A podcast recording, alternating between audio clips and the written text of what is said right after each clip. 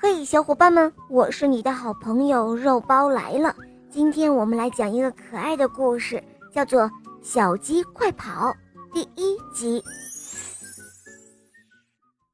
这个故事发生在英格兰一个叫特维迪的养鸡场里。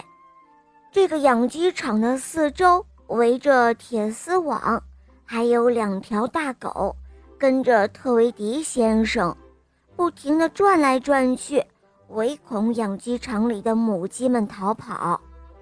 特维迪太太古板又贪心，她一心只想着让鸡多下蛋，好多多的赚钱。如果哪只鸡下蛋少了，那就会招来灭顶之灾。养鸡场里的母鸡每天都会提心吊胆地活着。不知道哪天厄运就会落到自己的头上，但是哪里有压迫，哪里就会有反抗。母鸡金杰很有头脑，有胆识，更有恒心，是一个天生的领袖人物。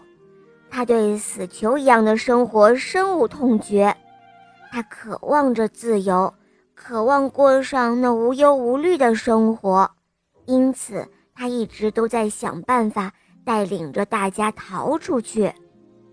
这天的深夜，万籁俱寂，漆黑一片。